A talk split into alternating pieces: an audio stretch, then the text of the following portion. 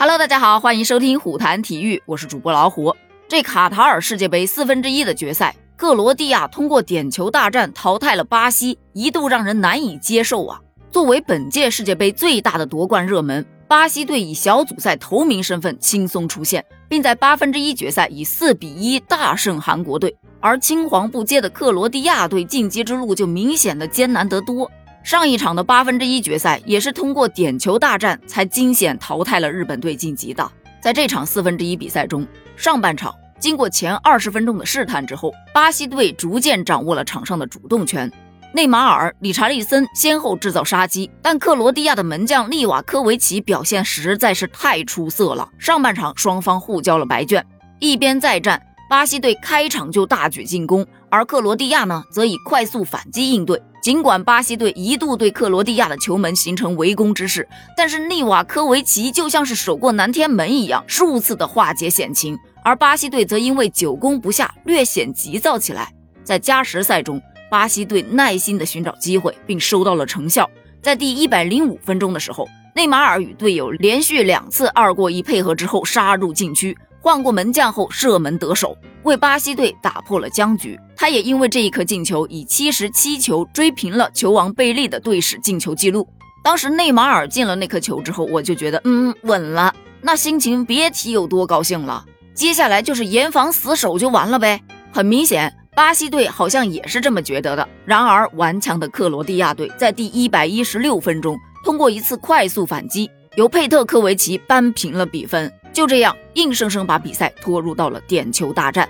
其实两队在历史上共有四次交锋，巴西队是三胜一平，保持不败。此番再次相遇，巴西队无疑是更被看好的那一队。虽说克罗地亚是上一届的亚军吧，但是巴西队他也是信心满满呢。特别是巴西队的主帅在赛前表示，一旦取胜，就将和队员们一同舞蹈，那心态之轻松啊，可见一斑。然而进入到点球大赛的时候，大家的脸色都变了。克罗地亚，哎，那可是号称加时赛之王的。在点球大战中，巴西小将罗德里戈第一个主罚点球，结果被扑了。马尔基尼奥斯射中了立柱，全场比赛就这么结束了。克罗地亚三比五巴西队。根据数据统计显示，克罗地亚队史在世界杯踢了四次点球大战，从未败落。但你想不到的是，克罗地亚上一次输点球还是输给了国足。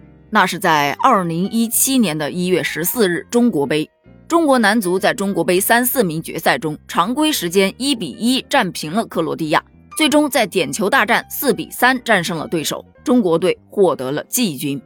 而巴西对克罗地亚的这场比赛，全场最佳毫无疑问的颁给了克罗地亚的门将利瓦科维奇。在九十分钟的常规比赛中，利瓦科维奇做出了九次扑救，帮助克罗地亚打入了加时赛。加时赛中，他又贡献了三次扑救，最终两队进行了点球大战。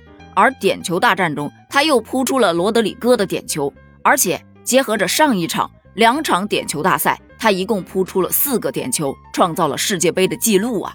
就这不颁个全场最佳，真的说不过去。而有人欢喜，自然有人愁。对于巴西队来说，面对上届亚军克罗地亚队，五星巴西未能打破其近四届世界杯淘汰赛逢欧必败的魔咒。在赛后新闻发布会上，巴西队的主帅蒂特宣布辞职。蒂特他一共执教了巴西队两届世界杯，全部都倒在了八强。在总体战绩上，巴特率领巴西队出战了八十一场比赛，六十胜十五平六负，球队共打进了一百七十四颗球，丢了三十颗球。单看这个战绩，其实还是不错的。但谁能想到，曾经五次夺得世界杯冠军，被外界称为“五星巴西”的桑巴军团，居然连四强都没进，确实也是挺让球迷难受的。当然，也不仅仅是球迷，球员们其实也挺难受，特别是内马尔都哭了。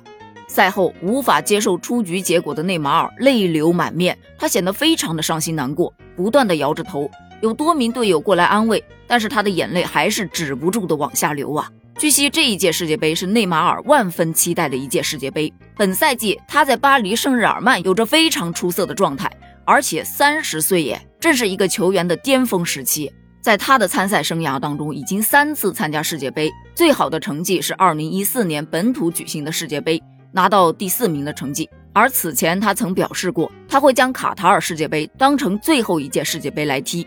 因为未来谁也说不准。内马尔这些年已经饱受伤病的困扰，四年之后，三十四岁的内马尔还能否站上世界杯的舞台，连他自己都说不准吧。所以说不遗憾，怎么可能呢？但是再难过，路还是要往前走的。希望内马尔能够走出这场噩梦，继续创造新的奇迹。同样，也一起期待一下克罗地亚这个格子军团到底能走多远。好，咱们下期再见，拜拜。